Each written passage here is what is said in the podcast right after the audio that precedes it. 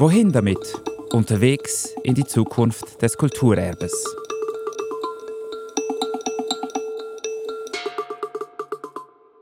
Hoi und willkommen zur vierten Folge unseres Podcasts.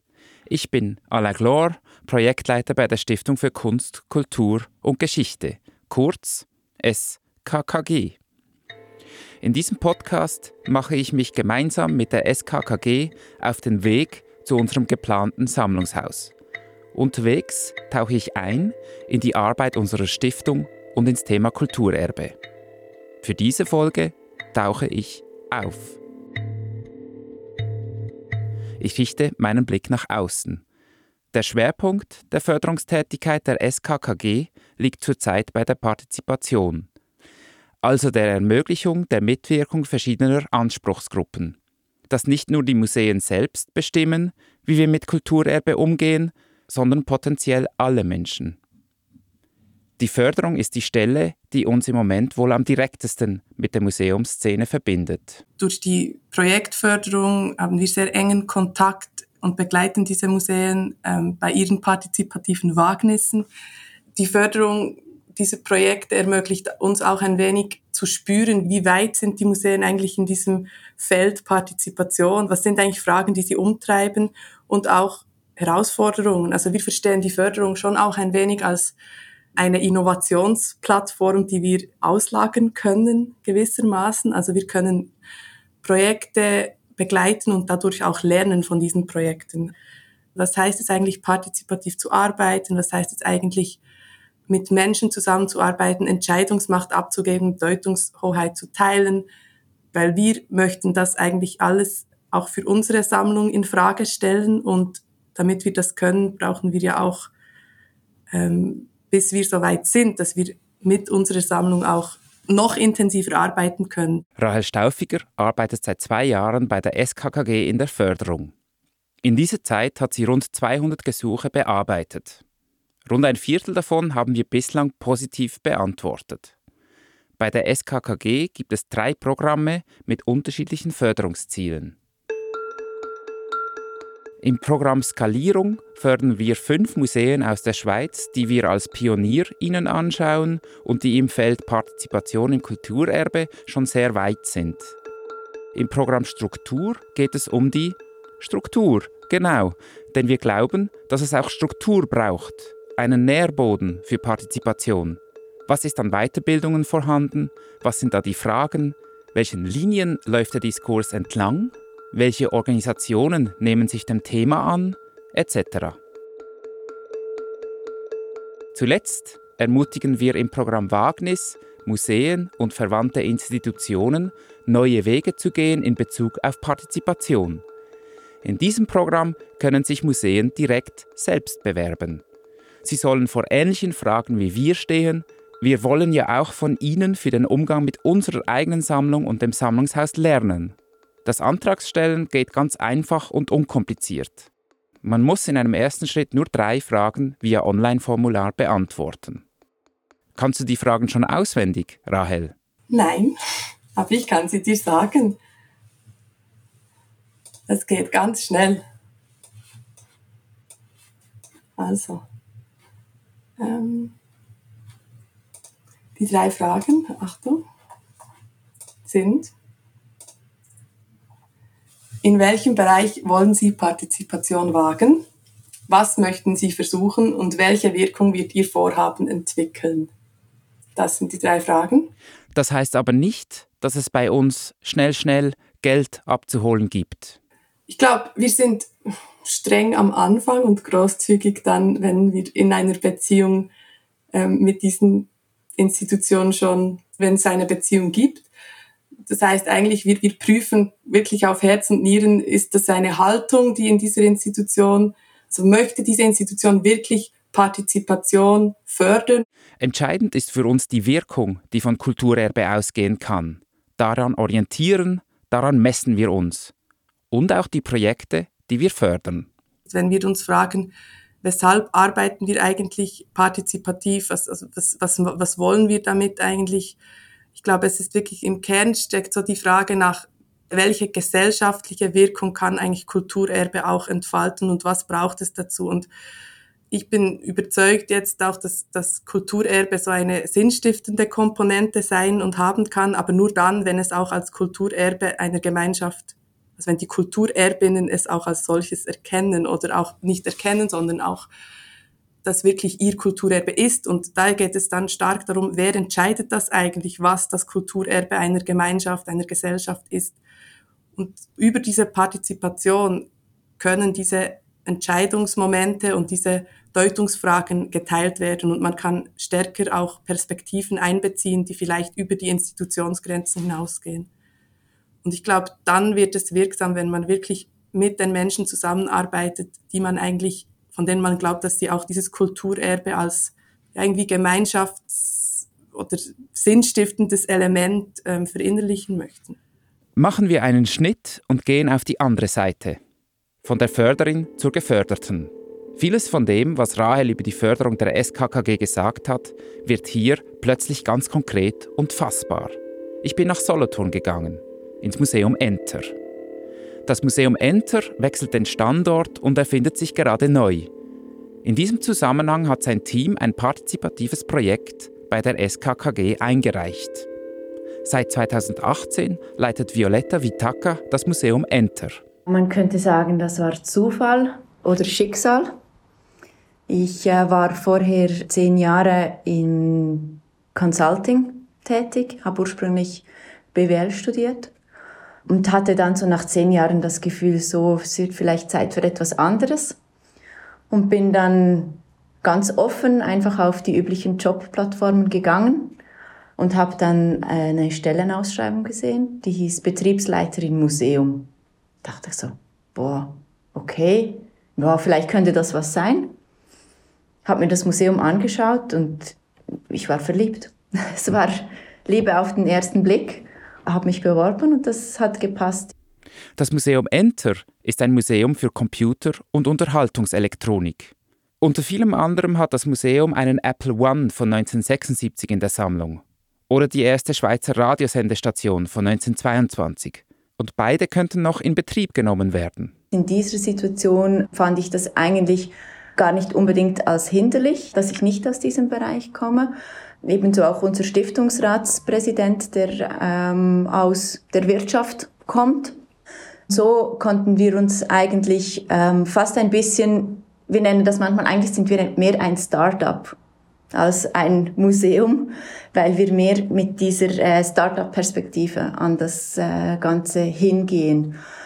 Und das Kulturerbe ist etwas, was ich auch zuerst so in diesem Umfang kennenlernen musste. Ich musste auch äh, oder durfte die ganze Kulturwelt ähm, auch kennenlernen, habe auch entsprechend äh, mich vernetzt mit Kolleginnen und Kollegen aus anderen Museen, um zu sehen, wie, wie arbeiten die, wie laufen die Prozesse.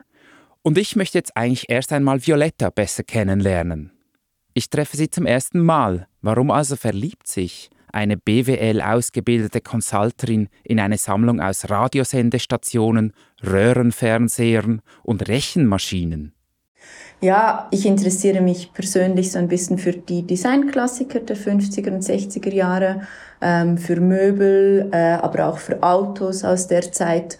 Und das hat natürlich so ein bisschen das, äh, das auch geweckt. Und ich habe gesehen, ah, das ist eigentlich eine ähnliche Thematik. Hier scheint ein leidenschaftlicher Sammler auch dahinter zu stecken. Ich kann das gut nachvollziehen. Und vor allem weiß ich auch, dass das auch viele, die nicht selbst sammeln oder die nicht selbst dieses Hobby oder so verfolgen, dass die da trotzdem auch die Faszination drin sehen und dass man aus so Sammlungen einfach ganz viel auch machen kann, was dann ein breites Publikum anspricht und da habe ich großes Potenzial drin gesehen von Anfang an. Ich probiere ein bisschen Möbel äh, zu sammeln, also das, was man braucht zu Hause, dass man da, das wird es ausstatten mit äh, eher Sachen, die man aus den vergangenen Zeiten findet und äh, ab und zu hat es auch mal ein altes Auto dazu gegeben, genau. Also wie muss ich mir das vorstellen? Wie viele Autos stehen bei dir? Inzwischen fast äh, keine mehr. Also ich persönlich habe jetzt kein altes Auto mehr. Wir haben ein Haus gekauft. Das verträgt sich dann nicht so gut. Aber äh, mein Mann hat noch ein, zwei Oldtimer. Und welchen Oldtimer hättest du gerne irgendwann? Welcher wäre dein Traum? Ich hätte gerne den wieder zurück. Ich hatte einen äh, Chevrolet El Camino. Das ist ein Pickup aus den 60er Jahren. Okay, genug Hobby, zurück zur Arbeit. Ich frage dann am Schluss dieser Folge nochmals nach wegen diesem Chevrolet El Camino. Ich nehme es dir auch nicht übel, wenn du ihn jetzt kurz googeln willst. Sieht schon ziemlich cool aus. Gut, wieder da? Also, zurück zur Arbeit. Davon hatte Violetta in letzter Zeit mehr als genug. Als ich äh, hier angefangen habe, war schon klar, dass das Museum am heutigen Standort, wo es heute ist, direkt am Hauptbahnhof Solothurn, dass es hier nicht bleiben kann. Das hängt damit zusammen, dass die Bahnen äh, mehr Platz benötigen, um den Bahnhof auszubauen. Und somit haben wir uns dann für äh, Platz umgeschaut in der Region hier ähm, haben uns diverse Objekte und Grundstücke angeschaut und haben uns dann entschieden, ähm, zuzuschlagen bei einem Objekt in Derendingen. Derendingen, das ist etwa fünf Kilometer von Solothurn entfernt, in der Agglomeration. Und auf diesem Bauland ist im Moment der Neubau der Technikwelt Enter am Entstehen. Das sind etwa 10.000 Quadratmeter über vier Stockwerke, die da gebaut werden und die dann komplett der Stiftung Enter zur Verfügung stehen. Das gibt uns einerseits die Chance, dass wir die Ausstellung komplett neu denken können, dass wir aber vor allem nicht nur Ausstellung im Haus haben, sondern dass wir eigentlich voll den Dreiklang aus Ausstellung, Academy und Begegnungsort rund um Technik Geschichte, aber auch Technik Zukunft aufbauen können. Und in diesem Prozess steckt Violetta von Kopf bis Fuß drin, von der Strategie bis zur Steckdose.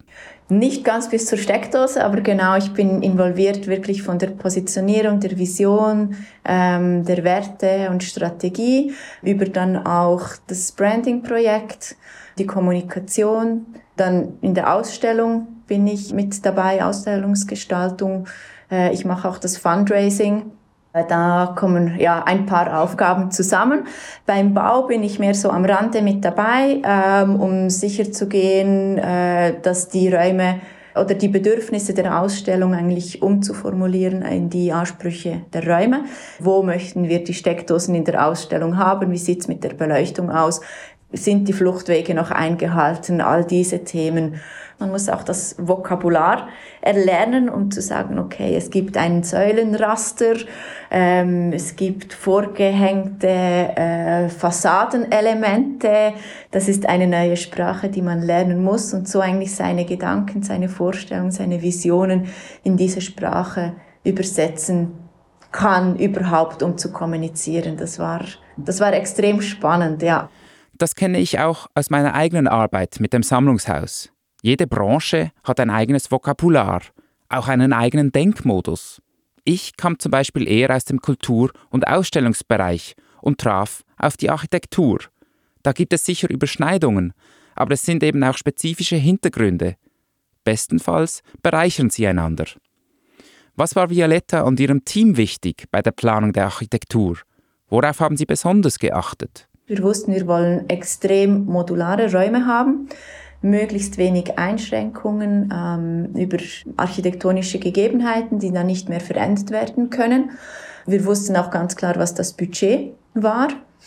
Und durch das, dass wir uns als Technikwelt Enter neu positionieren, gibt dieser Ort und auch diese Begrifflichkeit Technikwelt gibt schon eine gewisse Vorstellung auch von, von Raum, von Größe, von Raumgefühl.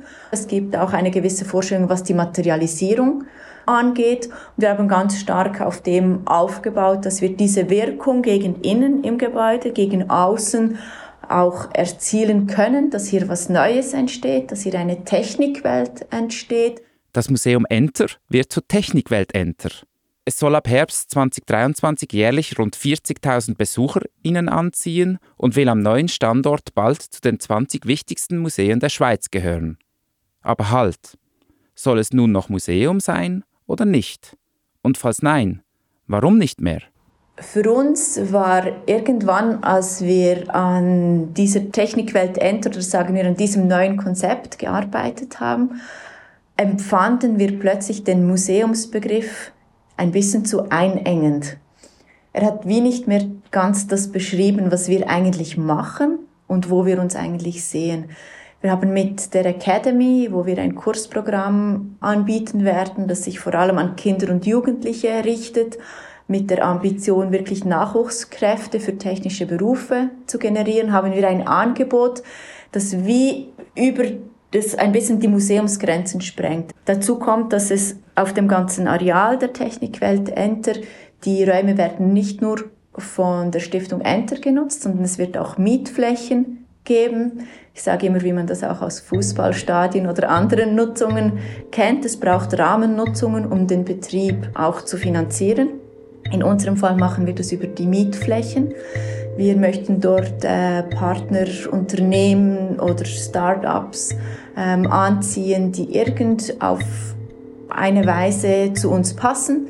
Ähm, sei das im äh, Technikbereich, sei das äh, Restaurationen, sei das jemand, der auch der Kursprogramme anbietet oder mit Antiquitäten handelt oder irgendwie ein bisschen thematisch zu uns passt. Und zu dieser Gedanke von diesem Technikcluster, da ähm, war für uns der Begriff Technikwelt eigentlich sehr passend, weil wir da eine, ja, wir machen eigentlich eine neue Welt rund um historische und moderne Technik. Die Komplexität dieses Projekts hat mich an die Vielfältigkeit unseres Campo-Projekts erinnert. Und auch das Nachdenken über den Museumsbegriff. Bedeutet das, dass die Stiftung Enter, die hinter der Technikwelt Enter steht, gar nicht mehr mit dem musealen Kontext in Verbindung gebracht werden will? Müssen wir den Begriff ganz loslassen, um etwas Neues erfinden zu können? Das ist eine ganz äh, spannende Diskussion. Museum ist natürlich auf eine Art eine Kategorie, einen Kategoriebegriff. Und wenn man jetzt sich überlegt, was wir sind und was wir machen, ist das Museum weiterhin ein Teil von uns. Also eine Ausstellung ist, ist und bleibt ein Teil von uns, ist unsere Herkunft und ist auch ein großer Teil von dem, was wir anbieten. Aber es ist nicht mehr das Einzige, was wir sein werden. Das Team von Violetta und die Stiftung haben sich in den letzten Jahren stark mit sich selbst beschäftigt und dabei einiges über sich selbst gelernt. Wir haben gemerkt, dass in unserem Alltag wirklich ganz konkret hier im Museumsbetrieb heute ganz viel, was wir im Dialog mit unseren Besuchenden machen, wir eigentlich als Care-Arbeit bezeichnen könnten. Du hast richtig gehört. Care-Arbeit. Sie ist als Schlagwort im Moment in aller Munde. Die Arbeit des Sorgetragens, wenn man so will. Was heißt denn Care-Arbeit im Museum Enter oder besser in der Technikwelt Enter konkret? Bei uns kommen täglich äh, per E-Mail vielleicht zehn Anfragen von Personen, die uns Objekte überlassen möchten. Wir haben jeden Tag ein oder zwei Personen, die einfach mit einer Stereoanlage oder einem Videoaufzeichnungsgerät unter dem Arm bei uns ähm, ins Museum reinkommen und sagen, ich habe da was, wollt ihr das haben? Und dabei geht es eigentlich nur vordergründig um das Objekt, sondern eigentlich geht es immer um die Geschichte. Ähm, diese Leute kommen zu uns und gehen nicht zur Entsorgungsstelle, weil das Objekt für sie einen emotionalen Wert hat. Und da haben wir ganz stark gemerkt, wir haben das intuitiv so gemacht dass wir uns Zeit genommen haben mit diesen Menschen. Wir haben uns hingesetzt, zusammen Kaffee getrunken, gesagt, erzählen Sie mal, was hat es mit diesem Gerät auf sich? Aha, das ist die Stereoanlage.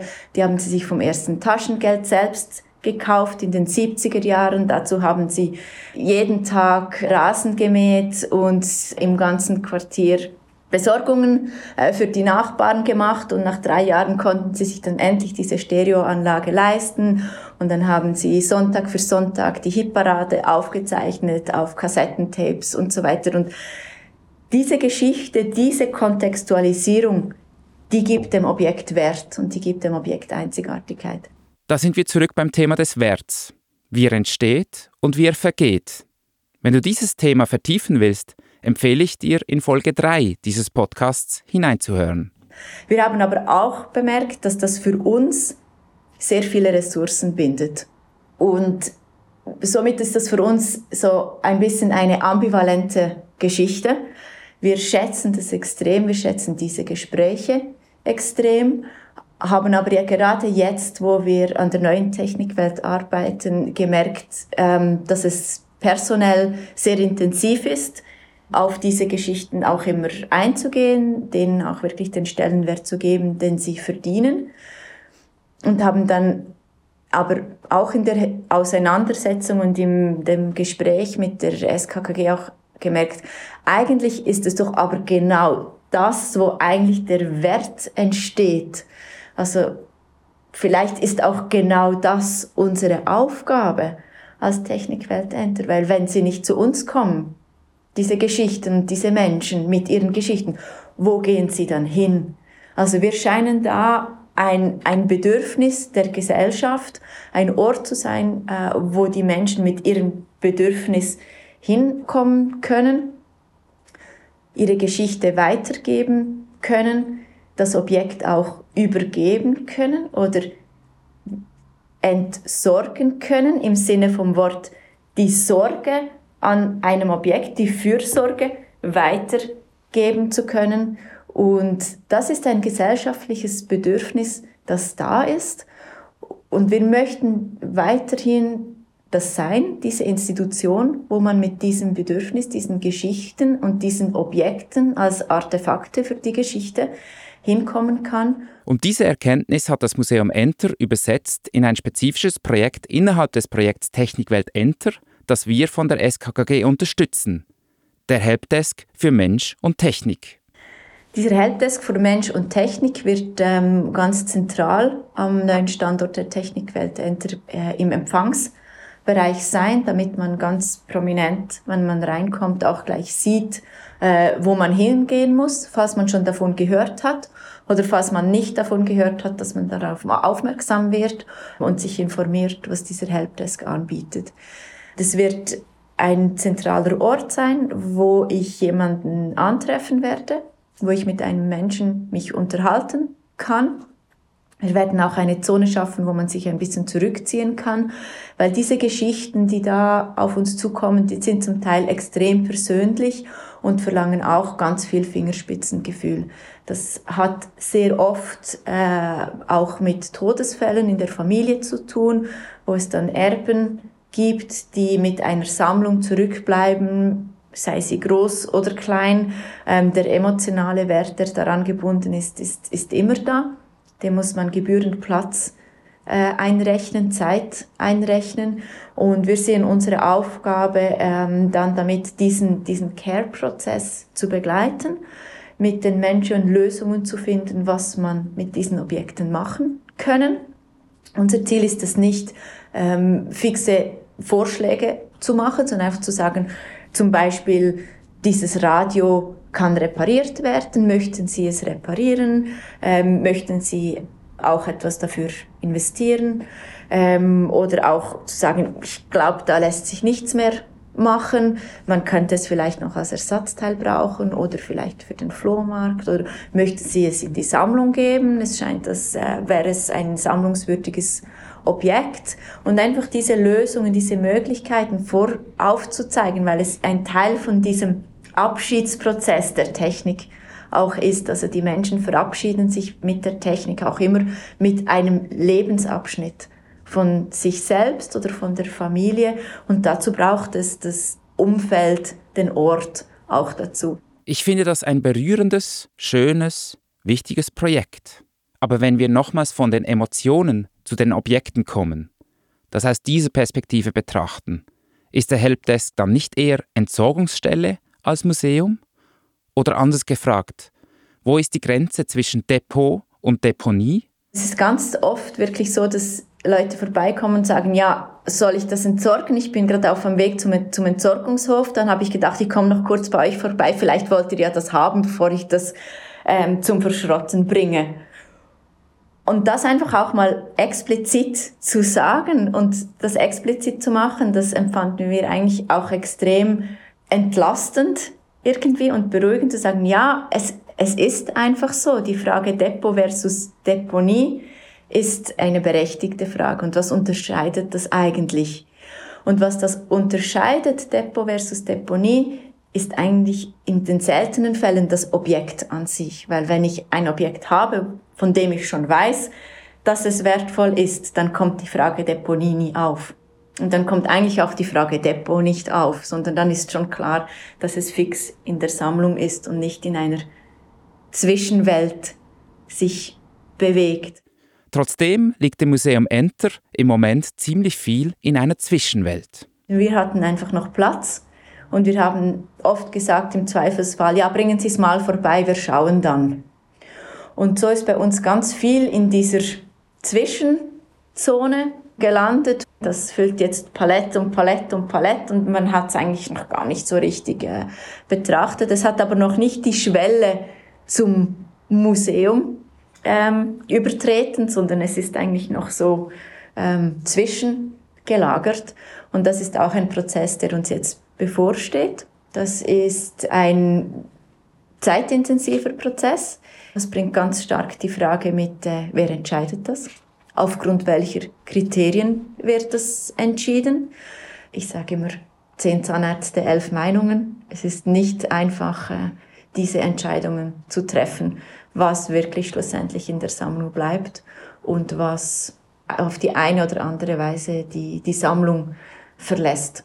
Violetta Vitaka glaubt, dass sich das Sammeln in den nächsten Jahrzehnten sowieso stark verändern wird. Weil die Generation, die heute jung ist, die sammelt nicht mehr. Sie sammelt nicht mehr so, wie das eine ältere Generation noch gemacht hat. Also wer bewahrt eigentlich das Kulturgut, das Kulturerbe von heute auf für die Zukunft? Gibt es überhaupt noch materielles Kulturerbe oder ist es digitales Kulturerbe? Vielleicht wird auch das Sammeln demokratisiert. Und da ist es für uns extrem wichtig, auch darüber nachzudenken, müssen wirklich die Institutionen sammeln oder könnte die Gesellschaft sammeln?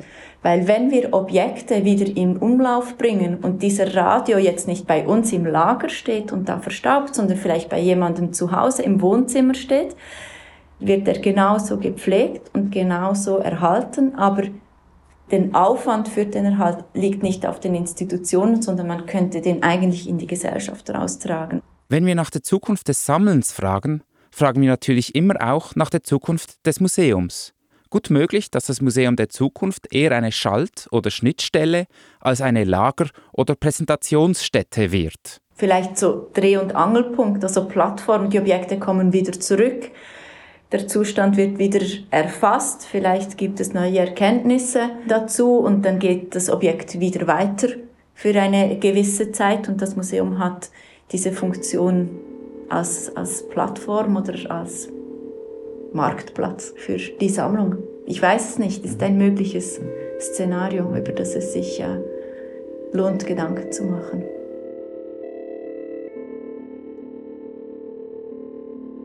Beim Sammlungshaus und bei Campo sprechen wir immer wieder über das Konzept vom dritten Ort. Ein dritter Ort ist ein Ort, wo man gerne Zeit verbringt, der weder dem Wohnen noch dem Arbeiten zugeordnet ist und der nicht oder weniger stark in der Logik des Konsums funktioniert.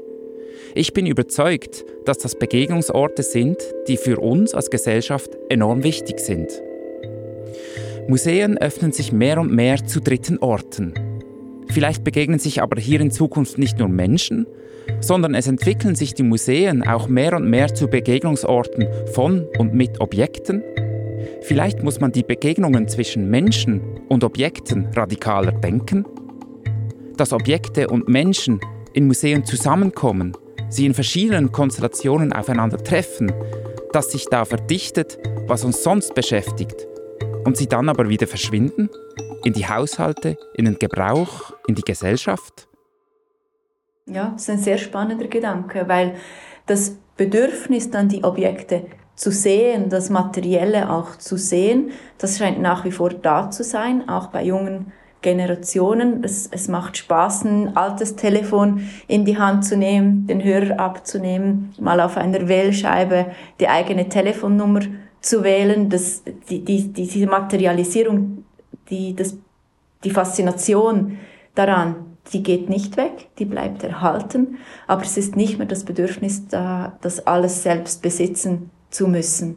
Und da kann das Museum als Begegnungsort der Objekte und des, der Menschen mit den Objekten kann eine ganz wichtige Rolle einnehmen. Mir wurde in diesem Gespräch mit Violetta Vitaka deutlich, dass wir unbedingt in Kontakt bleiben müssen. Sie und ihr Team haben sich viele Gedanken gemacht über Architektur und Betrieb, über den Zusammenhang zwischen Besucherinnenflüssen und Steckdosen, über die Grenzen und die Zukunft des Museums, über das Vergrößern und Verkleinern von Sammlungen und, und, und.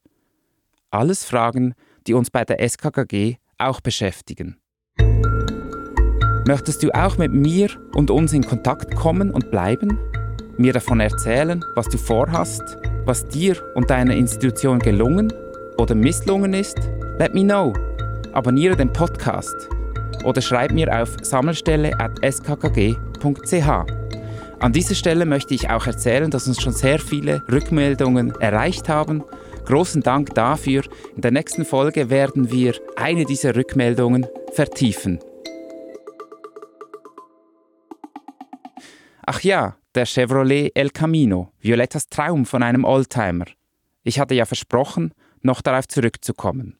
Für mich ist es der Inbegriff von einem coolen Design, das eigentlich extrem funktional angedacht wurde, aber das nicht immer einhalten konnte. Also die Coolness steht dort, steht dort über der Funktionalität. Und das äh, irgendwie fand ich, finde ich diesen Mut extrem cool. Also wir reden von einem Pickup, das heißt, er hat hinten eine Ladefläche. Die ist aber rundherum nur so ein, ja, vielleicht 40 cm geschützt und vorne hat es zwei Sitzplätze. Also man kann einfach alleine oder zu zweit unterwegs sein, für das man fast sechs Meter Auto hat. Es schreit nach Abenteuer. Mhm. Ja, es gibt auch so einen Campingaufsatz für drauf. Man kann dann auch in der Wüste von Arizona noch übernachten. Und ja, es äh, genau, ist sehr, sehr breit von daher äh, nutzbar oder für sich selbst. Es, es ist wie so einfach ähm, der Traum von ich alleine unterwegs auf der Straße, aber trotzdem getting things done. Gibt es ein besseres Schlusswort? Das schreit nach Abenteuer, aber trotzdem getting things done. Das passt auch sehr gut zu unserem Weg zum Sammlungshaus. Einen Chevrolet El Camino haben wir nicht in unserer Sammlung. Das wäre doch ein Maskottchen für uns. Vielleicht ein wenig aus der Zeit gefallen? Nun ja, ich werde mal mit Severin, unserem Sammlungsleiter, darüber reden müssen. So, jetzt aber. Tschüss, wir hören uns. Es würde mich sehr freuen, wenn du bei der nächsten Folge wieder dabei bist. Mein herzlicher Dank geht auch dieses Mal ans Podcast-Projektteam mit Christine Müller und Laura Walde für die tatkräftige Unterstützung im Hintergrund. Danke auch dir, Violetta Vitaka vom Museum Enter. Und alles Gute für die Zukunft.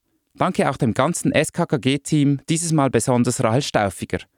Sowie natürlich der Podcast-Schmiede und Nico Fair für den Sound. Und last but not least, danke Bruno.